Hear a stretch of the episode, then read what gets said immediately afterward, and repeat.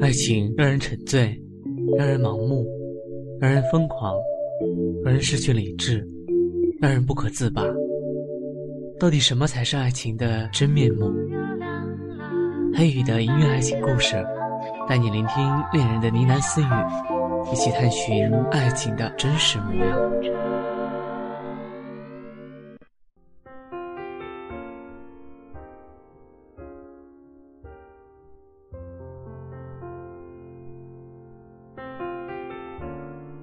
名字叫何言，我听不到声音，我是一个天生的聋子。我生命中遇到的第一个朋友就是苏兰，他从来没有嫌弃我听不到，对我一向是给予和煦的、开朗的、温柔的各种微笑。他的笑容是那么的美丽，让我喜欢。他跟我是刚刚好不一样的女孩。苏兰的外表坚强，可是内心脆弱，而我刚好相反，我的内心很坚强。我喜欢他，喜欢到我可以把所有我的东西都让给他，只要他幸福，我就会快乐。那爱情呢？爱情也可以让吗？我想，就让我对那个男孩的喜欢慢慢的消失吧。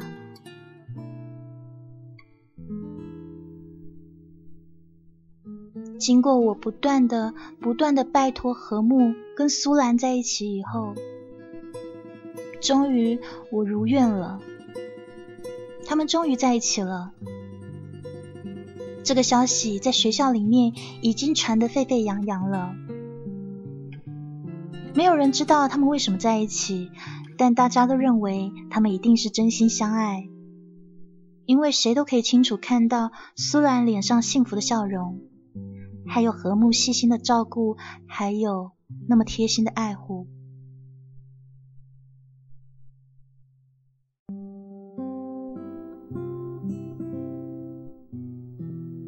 那天下午，学校放学的早。我整理好书包，从教室里走出来的时候，就看到远处苏兰挽着和睦往我这个方向慢慢走过来。不知道是那天阳光太大，还是有沙子进到我眼里了。我只觉得眼睛湿湿的，睁不太开。和睦看到我以后，他还是跟以前一样，揉揉我的头发，笑着说：“哎，小丫头，好久不见啦。”我看着他的嘴唇，读懂他的话，心想：好久不见，哪来好久？明明就才一天没见而已啊！何言，下午和睦有很重要的篮球比赛，我们一起去看好不好？苏兰过来，亲热的拉着我的手。其实我很想去，我想看到和睦在阳光下跳跃的身影。我想看到他吹口哨时的样子，那么的帅气。可是我不能，因为我知道和睦已经不再是以前的和睦了，他属于我的朋友苏兰。我不去了，还有好多功课要做。后来他们还是放过我了。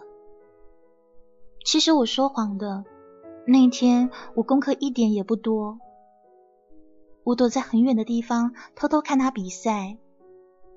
虽然说他已经是我好朋友喜欢的人了，但是我还是有权利喜欢他吧？只要谁都不知道，那应该没有关系的吧？如果我答应跟苏兰一起去帮和睦加油。那我不知道到时我在脸上会露出什么样的神情，不知道苏兰会不会发现我的心事，所以无论他们怎么说，我都不能公开去，因为我不能失去更多的东西了。午后的阳光是那么的温暖、明亮、温馨。我坐在河边，静静的看着水里游动的小鱼。有的时候我真羡慕他们，他们是多么的无忧无虑，多么的快乐开心。我感觉有人拍我的背，扭头过去看，是何木。他那帅气灿烂的笑容就跟以前一样，好像世间没有什么事情可以改变他的决心，改变他的一切。小丫头，不要一个人窝在这啊！过了很久，我才问出一句很没头脑的话：“何木，你放弃你爱的那个女孩了吗？”他笑着揉揉我的头发。他不放弃我，我也不会放弃他的。不对，就算他放弃我，我也不放弃他。那你对苏兰是？我永远都不可能爱上苏兰的。啊我还想说什么，可是却被何木用手堵住了嘴。你想问我为什么要突然对苏兰那么好吗？我没有点头，也没有摇头。那是因为，既然选择要爱他了，就要好好的对他。可是我知道，我心里面永远没有办法真正喜欢上他的。我心想，所以何木是在勉强自己吗？勉强自己去喜欢一个他认为自己永远不会喜欢的人吗？为什么？小丫头，你不知道我最爱的人已经住到我心里了。这个时候，他握起我的手放在他胸前，我感觉到他强而有力的心跳，一下又一下。感觉到了吗？有一个人住在这里面。他已经把他的根都留在了我这，所以你觉得这个人能那么容易的从我心里离开吗？我听不到心跳声，可是我的手却感觉到那心脏的震动，扑通扑通，一下又一下。我闭上眼睛，安静的感受着。我想着何木喜欢的那个女孩，她是多么的幸福啊！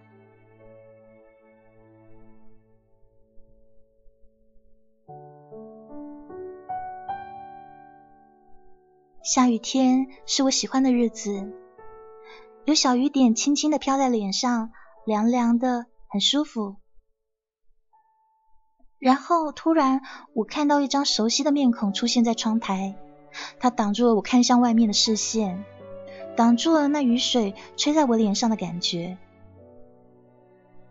那个人非常生气的说：“为什么是蔡红耀啊？”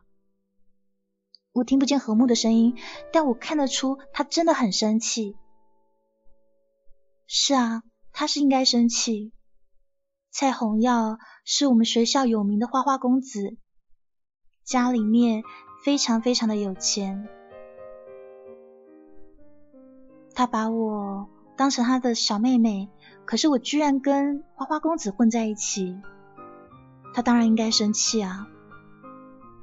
而且蔡红耀不但脾气不好，换女朋友比翻书还快。我明明是知道的，但我还是傻傻的跟他在一起，理由很简单，却又很傻。因为蔡红耀对我说：“亲爱的何言，让我来爱你吧。”听到这句话的时候，我就失去了抵抗力。没有人想得到吧？追我居然是这么容易的事情。和睦，我的幸福我自己会负责。幸福，小丫头，你别傻了。你会负责，他不会负责啊。他换女朋友的速度比谁都快啊。我的事情你不要管了，好不好？你现在应该担心的是苏兰。我一面打字，眼眶却挤出了眼泪。何木看到我的眼泪，好像有些慌张了。他用手背帮我擦去眼泪，说：“我怎么可以不管你呢，小丫头，我是你哥哥啊。”我用力的点点头。第一次，我感觉我是有人爱的。原来何木是爱我的，他是关心我的，只是不是我想要的那种方式。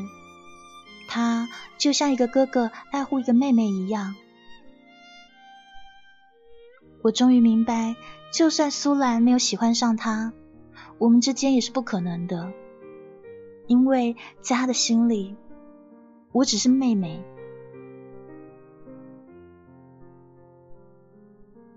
传闻每个女生跟蔡红耀在一起，绝对不会超过一星期，而我是第一个让他破例的对象。很多人都怀疑我到底做着什么，可以让蔡红耀跟我交往那么久。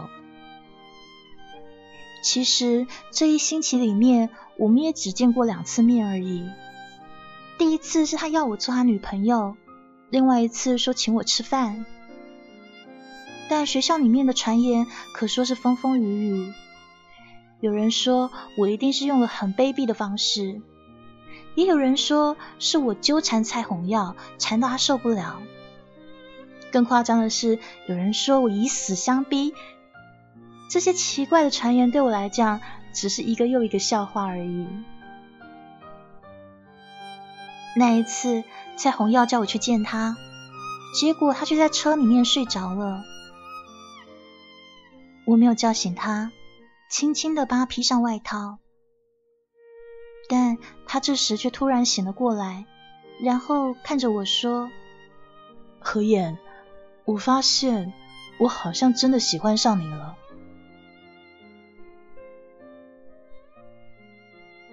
夜晚，他送我回家，我告诉他，非常明确告诉他，我是一个听不到的人。可他一点都不惊讶，对着我点头笑了笑。也对他这种背景的人，应该在这之前都已经调查好我的一切了吧？那他为什么会选上我呢？漂亮、聪明、迷人，这些条件我都没有啊！他到底是怎么挑上我的呢？我很想知道，但是我不会问。每个人都有每个人的理由吧？或许。爱情这种事情就是没有理由，就像我那么的喜欢那个人的笑，但是我绝对不会是因为笑而爱上他，是因为我爱上他了，所以他的笑看起来才那么的迷人。在我下车之前，蔡红耀拉住了我。我转过头看着他，他脸上有奇怪的表情。何言，你就一点也不想问为什么我会突然说喜欢你吗？我对他笑笑，然后摇摇头，表示我不知道，也不想知道。为什么？因为我们都有我们的目的。既然可以互相帮助，为什么不帮忙呢？何言，你是一个好女孩，有的时候我真不忍心去伤害你。我摇摇头，表示我不会受伤的。如果不是他，也许我真会爱上你。蔡红耀想了一会儿，他又说。其实没有他，我想我也会爱上你的。后来我才知道，他说的他到底是谁。原来蔡红耀的母亲离开他和他父亲，嫁入了和睦家，变成了和睦的后母，所以蔡红耀才会那么恨和睦，他觉得和睦的家抢了他的母亲，他对他有着恨。他以为可以利用我伤害和睦，可是我想他错了，因为我对和睦来讲只不过是一个小妹妹，一点都不重要啊。我心想，如果我一开始就知道蔡红耀是利用我来伤害何睦的话，我一定不会答应他的追求的。可是现在已经来不及了。我想着蔡红耀知道我喜欢何睦，如果我离开他的话，蔡红耀一定会找其他方式伤害何睦的。但现在这样也还好，不是吗？我对何睦来说只是一个小妹妹，跟谁交往，他或许不开心，但他不会受伤害啊。所以就这样吧，就让我继续当蔡红耀女朋友吧。起码这段时间里面。和睦应该是很安全的，不会有什么事。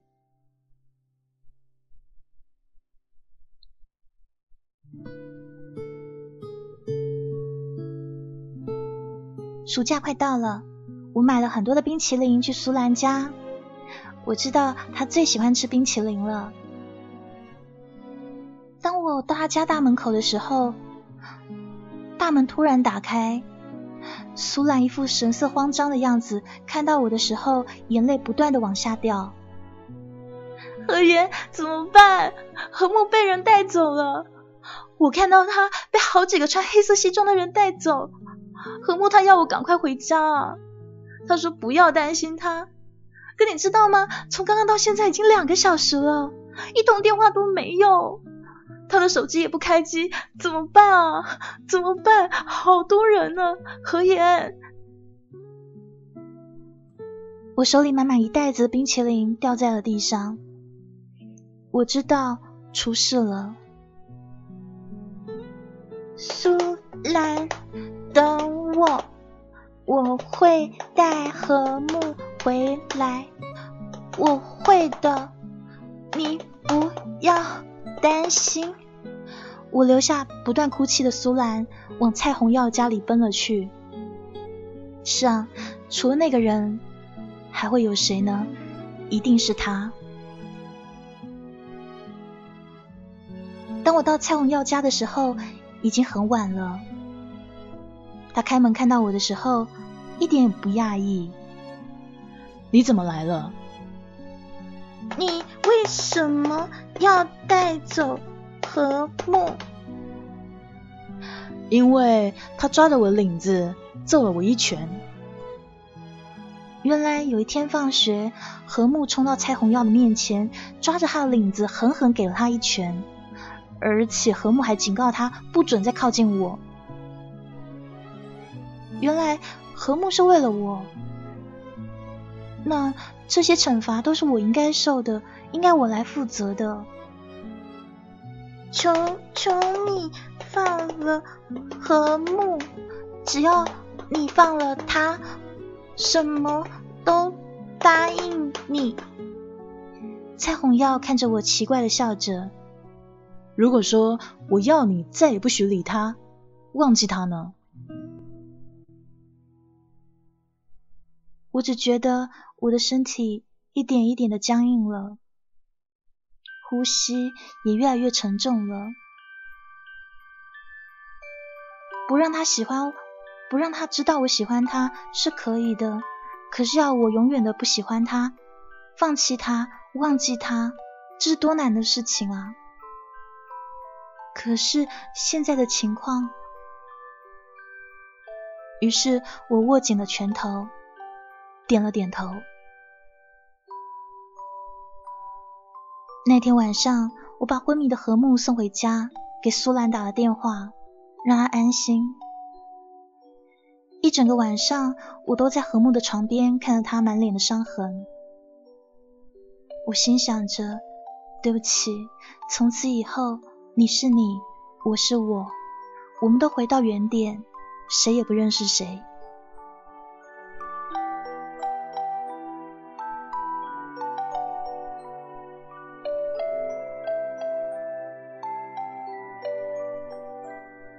我我遵守了我的承诺，努力避开和睦。但尽管这样，在同一个学校还是会遇到。小丫头，我被他一把牢牢抓住，没有力气挣开他的手。我看着他，他的眼睛有点泛红。小丫头，是不是我做错什么了？我马上摇摇头。我好想跟他说，何木，可不可以不要再叫我小丫头？每次你这样叫我的时候，我都忍不住想哭。那你为什么老是躲着我？和睦，我和蔡红要在一起了。那又怎么样？他不喜欢看到我跟别的男生一起。我知道我是鼓足了多大的勇气说出这些话的。也知道心痛是多么难受的一种感觉。蔡红耀，又是蔡红耀。何木不断的重复他的名字。你真的那么喜欢他吗？我轻轻的点点头。这个时候，眼泪还是不听话的掉了下来。小丫头。何木揉着我的头发，像以前那样叫我。你长大了。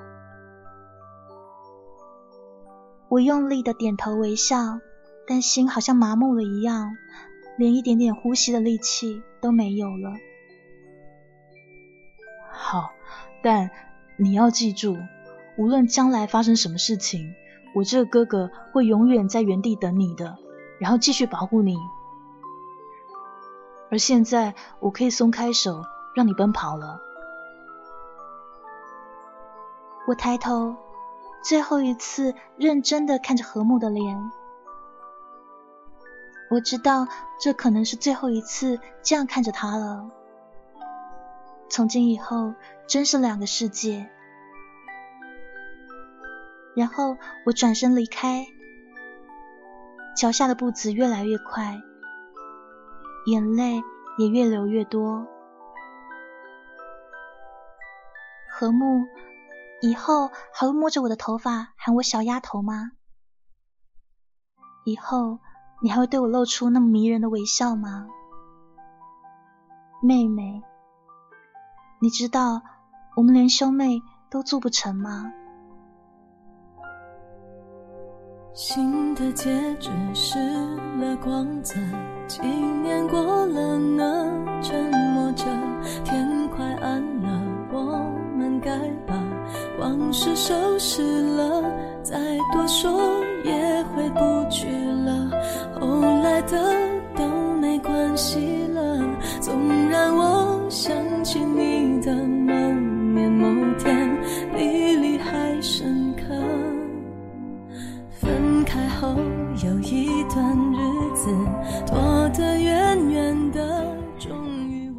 还在寻找爱的感觉，所以当一个花花公子跟她提出，他说我会爱你，这个时候女孩心动了，特别是她心里面有一个想要忘记的人，她以为她可以转移自己的注意力，所以答应了那个花花公子的交往要求。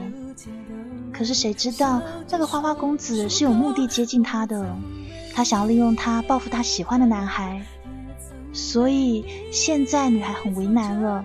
他没有办法离开那个花花公子，因为离开了他喜欢的男孩，可能会遭受更多的伤害。可是他也不能再爱那个男孩了，连偷偷的喜欢都是不被允许的。一切都会过去吗？有句话说：“守得云开见月明。”但爱情这种事是有耐心、愿意等，就会云开见月明吗？听到这首歌来自梁静茹的《会过去的》。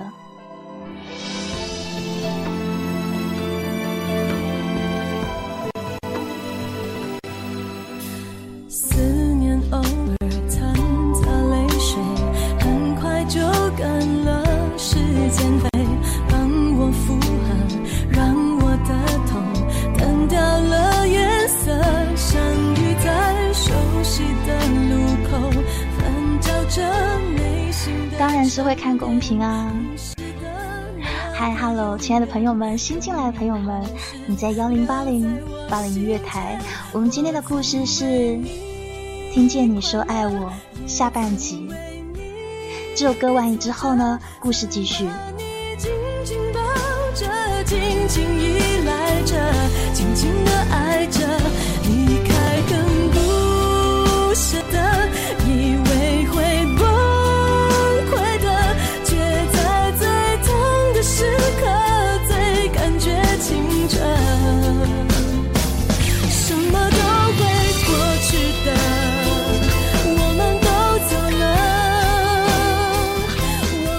故事里面的女主角呢，她是聋子哦。那因为她出生的时候就听不到声音，所以她没有办法模仿老师或其他人的声音，她只能看他们的嘴型。但你知道，嘴型对了，发出来的声音也不一定会对。而且女孩会很担心，她发出来的声音很难听，会吓到人，所以她不肯说话。明明只是耳朵聋了，却好像也像哑了一样。那至于你听到黑羽说话，呃，由那个女孩说话的时候会有这些声音呢，只是暗示你她在按手机。那你可能觉得手机的触控屏应该是没有声音的，那没有声音我怎么按给你听呢？好的，它只是一种象征，一种暗示而已。过去的在过去，活着。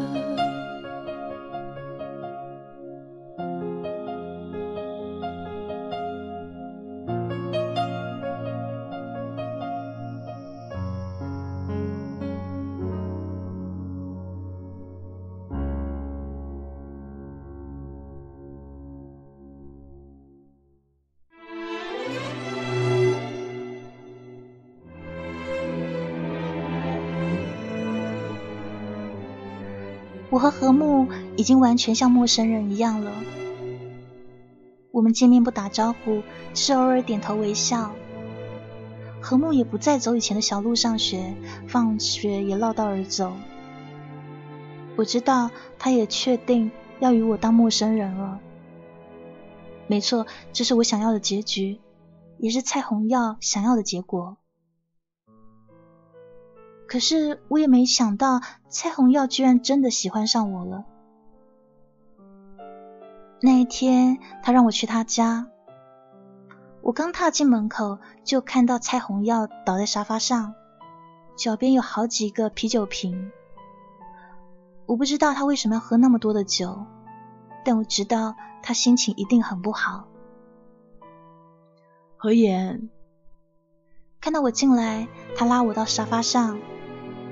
我觉得他的样子好像醉了，于是我去泡了杯茶帮他解酒。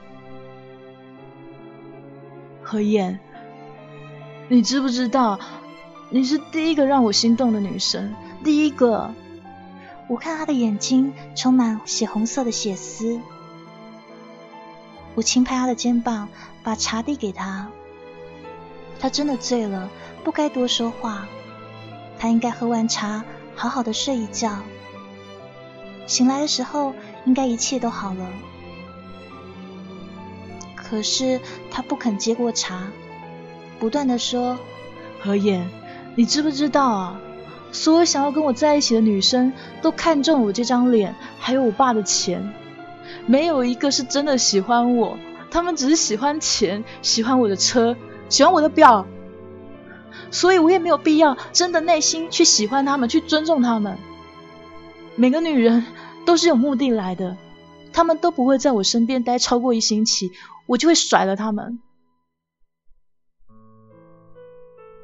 我看得出，他说这些话的时候是认真的，这一点也让我很惊讶。我以为只有我自己不被爱着，原来条件这么好的他。也有一样的悲哀啊，他也是很可怜的，他只是希望有人能够真正的爱他，只是他的方法错了而已。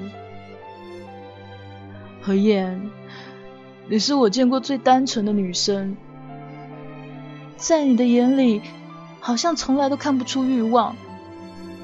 你的眼睛是那么的善良纯粹，我知道你才是真心的女孩。无论你是不是真心喜欢我，但你跟我相处在一起是没有假装的，所以我从来，我从来都不想放开你。你醉了？我没醉，为什么你不能喜欢上我呢？究竟是为什么？如果我哪里不好的话，你可以告诉我啊，我愿意为了你去改嘛。只要你说的，我什么都可以改，为你改。我刚想说什么，却被他一把紧紧的抱住。这一次我没有推开，因为我发现他是一个很脆弱的人。我知道他很孤单，渴求有人去爱他。所以我反而狠不下心了。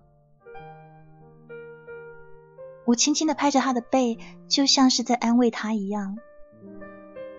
何言，求求你试着爱我吧，我会比何木更加疼你爱你的。他给不了你的东西，我都可以给你啊。我只是一遍遍轻拍他的背，我觉得。或许这样也好吧。我的心疲惫了，爱一个人真的好累。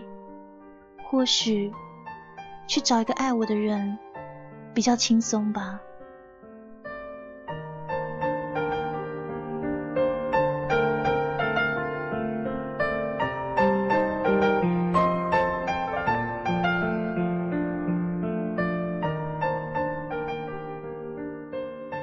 暑假最后一天，苏兰捧着一袋子零食跑到我家里。何言，何言，你猜我给你带什么来啦？他坐在地上，把袋子里的东西通通给倒出来。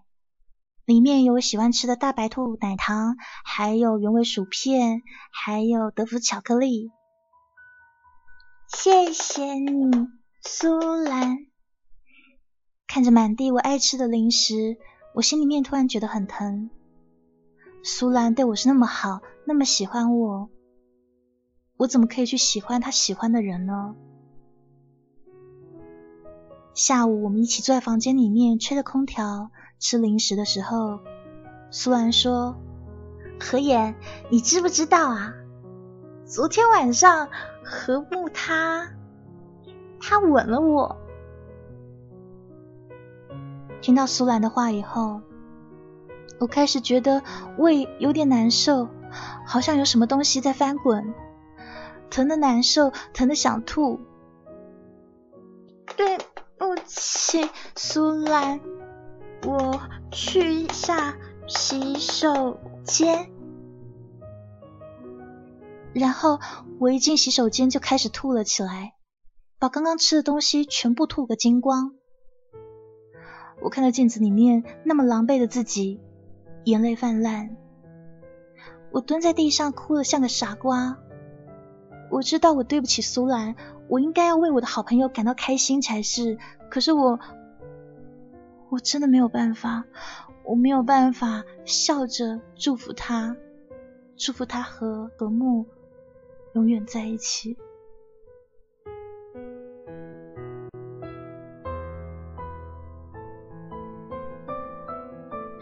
回到房间的时候，苏兰很担心的看着我说：“何言，你没事吧？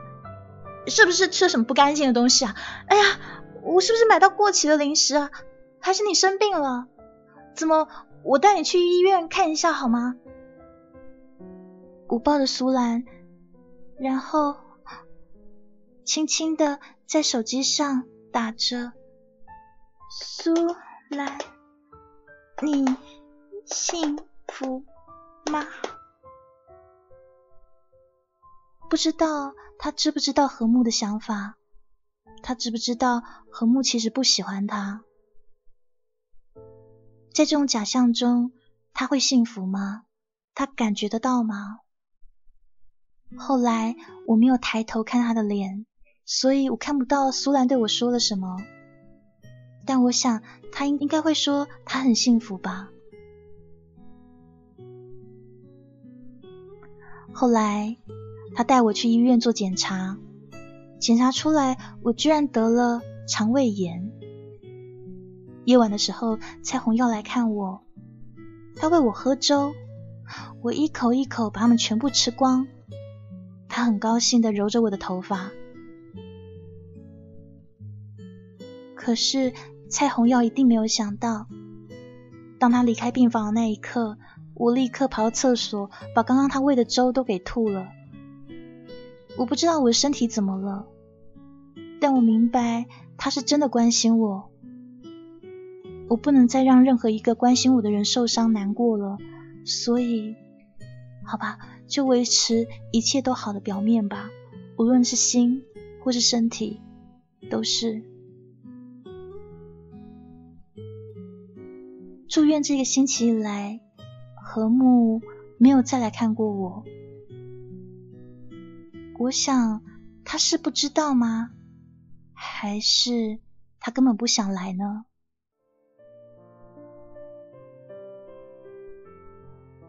当我出院的时候，蔡红要送我回家，他想留下来，可是我跟他说我很不舒服，想一个人待着，好好睡觉。他走了以后，我就出了门。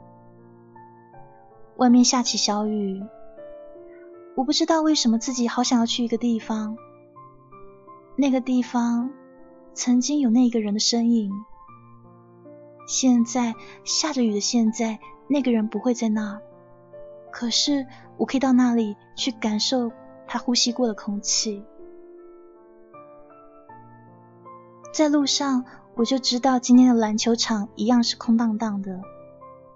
现在我站在他面前，雨水轻轻的打在地上，溅出一串串的小水珠，真的很好看。明明知道会是这样的结果，可是不知道为什么，我的心却不听使唤，告诉我一定要过来，就算看一眼也好。就算它一定是空荡荡的，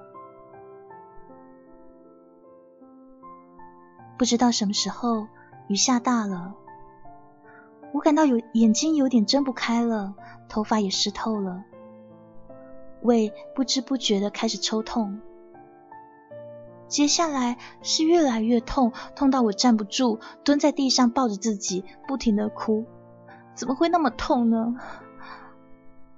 后来我哭到没有力气，浑身麻木，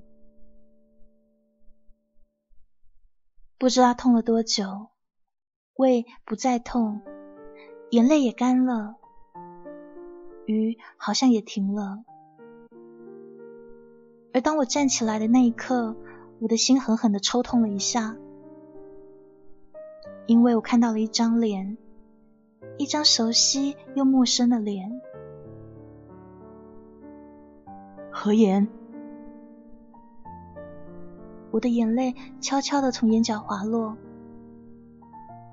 我清楚的看到了他的嘴型，不是叫我小丫头，而是叫我何言。是啊，这不是我希望的结果吗？我们的距离越来越远，远到不能再远。你来了。多久？你这样会生病的。我轻轻的摇了摇头，没关系，等等就走了。何木不说话，看着我很久，终于笑了，然后揉揉我的头发。你头发都湿了，怎么可能是待一会儿呢？我刻意的向后退了一步。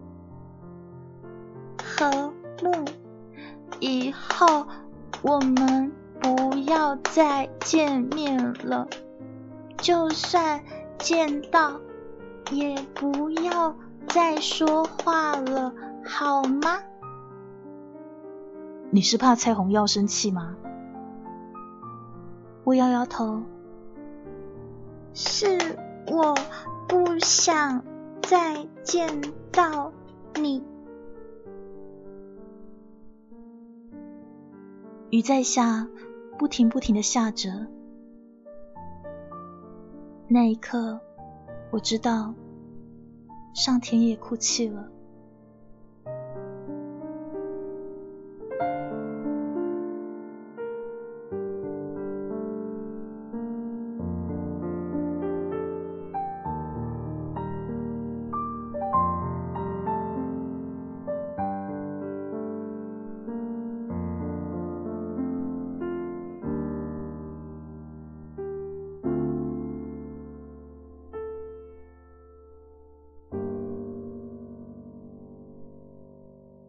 我是苏兰，大家都熟悉的苏兰。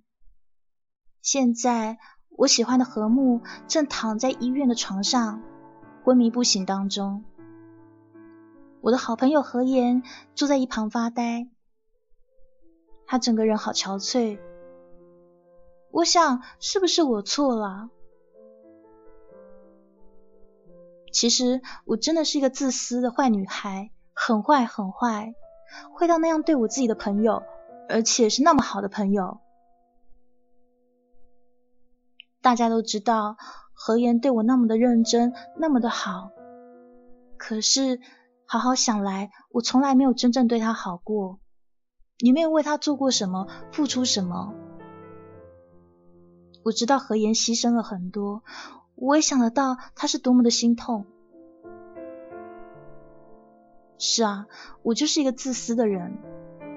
其实我一开始就知道何言是非常喜欢何木的，而且我还知道一个秘密，那就是何木根本也喜欢何言。这一点何言永远都不可能知道，因为我太自私了。可是爱一个人本来就是自私的，不是吗？一开始的时候，何言就像一个傻瓜一样，在篮球场旁边躲起来看着何木比赛。我怎么会看不出来呢？她是一个表情都放在脸上的女孩啊。于是我决定，我要比她还早说出来。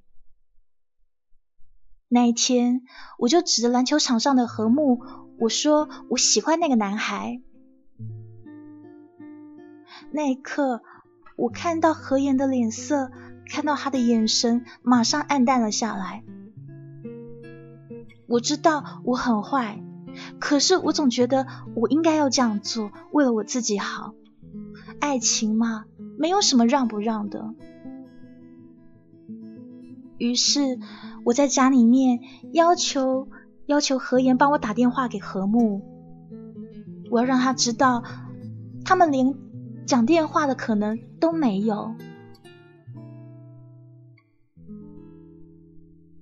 而何木喜欢何言，是我跟何木交往以后才发现的。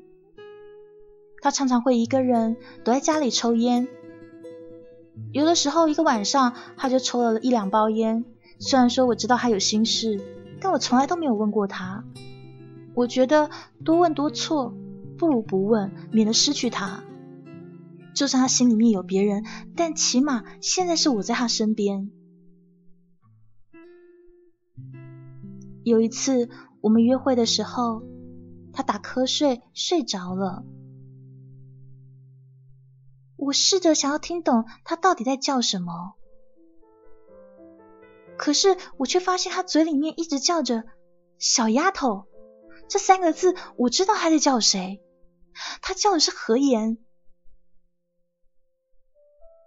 从那一刻起，我更加的嫉妒何言。我知道他的心不但不在我这里，就在我旁边，那么近的旁边，我没有办法忍受。而现在，何木出了车祸。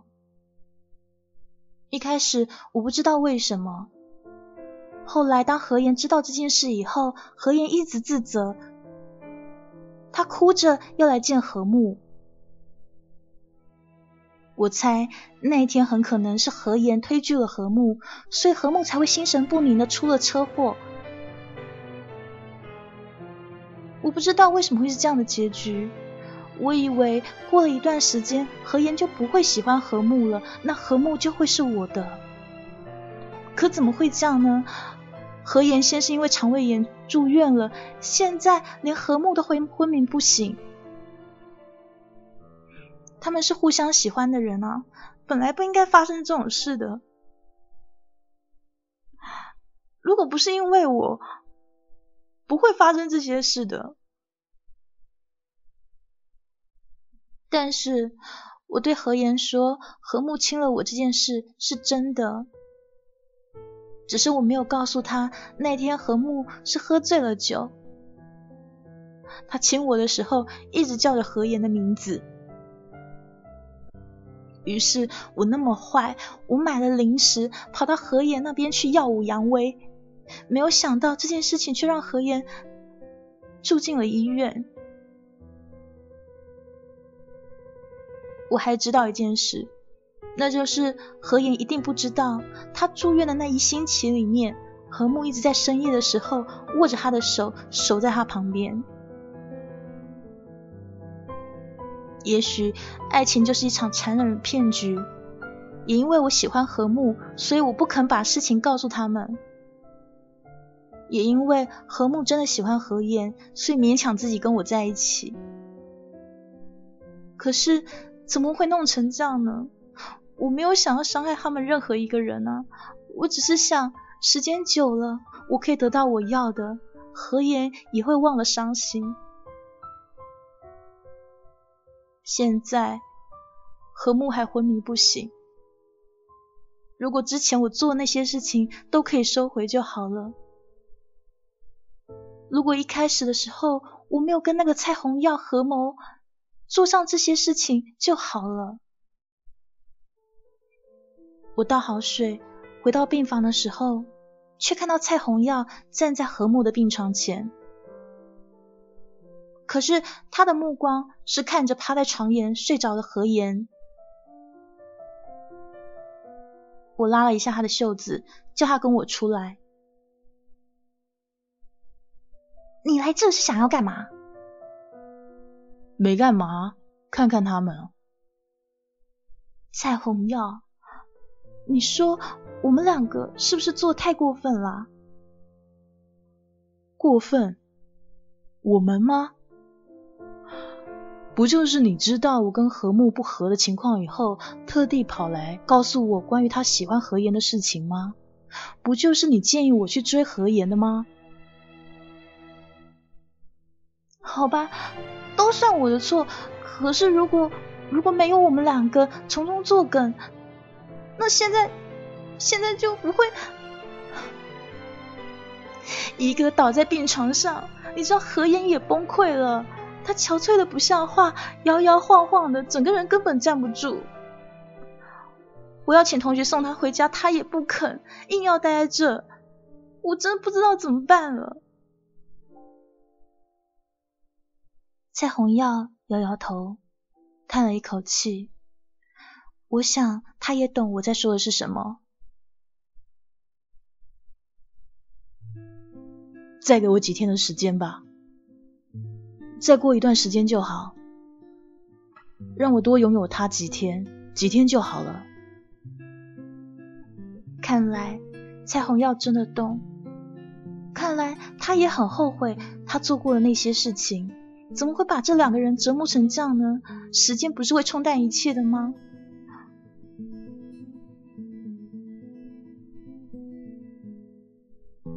蔡红耀，你觉得？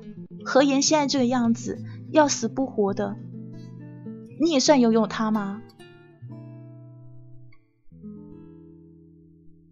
蔡红耀陷入沉默，不再开口说话。我补上一句：我现在终于明白了，有的事真的勉强不来的。再这样下去，只是毁了他们两个而已啊！这不是我要的，是你要的吗？你连何言都要一起毁掉吗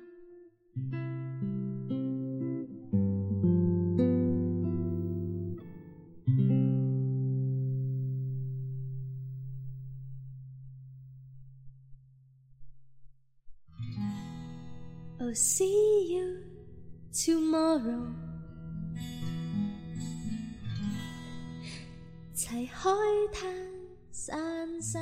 我是何言。车祸的半个月以后，何木终于醒了过来。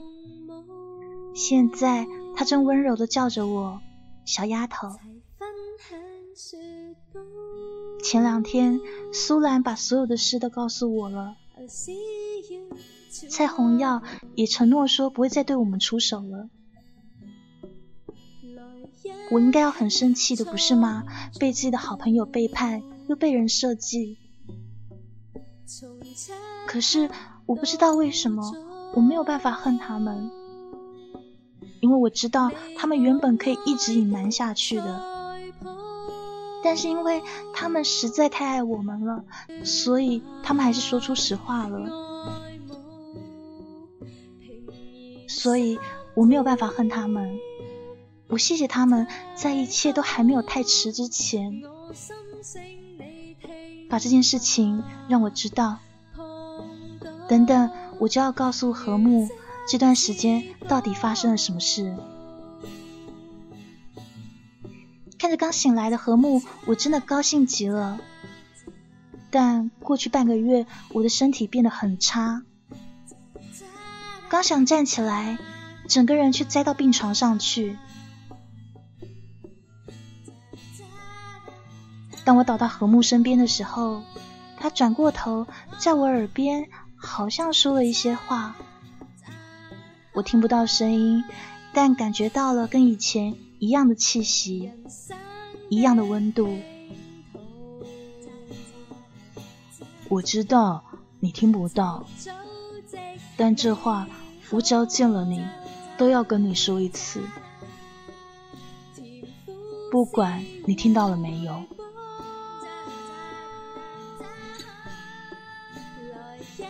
我侧着脸，轻轻的靠在何木的肩头，眼泪掉了下来。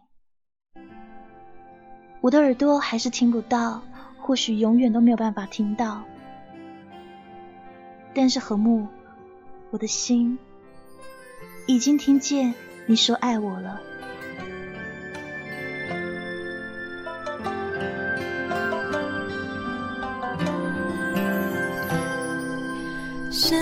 秋山顶风微凉，恋人并肩傻傻看夕阳。仰望你为我敞开的天窗，一段日光落在手心三寸长。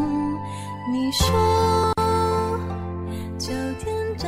对的，这就是这个故事的结局。虽然说爱情很自私，但是或许因为苏兰还有那个蔡红耀实在是太爱太爱他们两个了，所以他们还是说了实话。自私了一会儿以后，还是放手让他们在一起了。你现在听到歌曲来自梁静茹的《三寸日光》，这是我们这两天带给大家的故事。听见你说爱我，故事的最后。女主角的听力还是没有的，她一样听不到人家亲口对她说“我爱你”，可是她用心已经听得到了。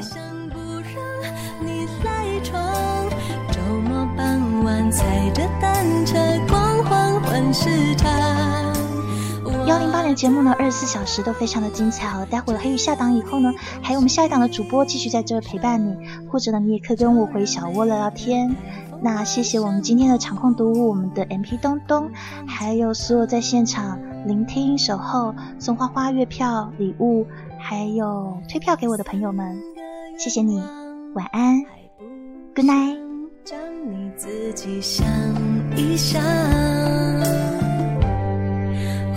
微笑的月光。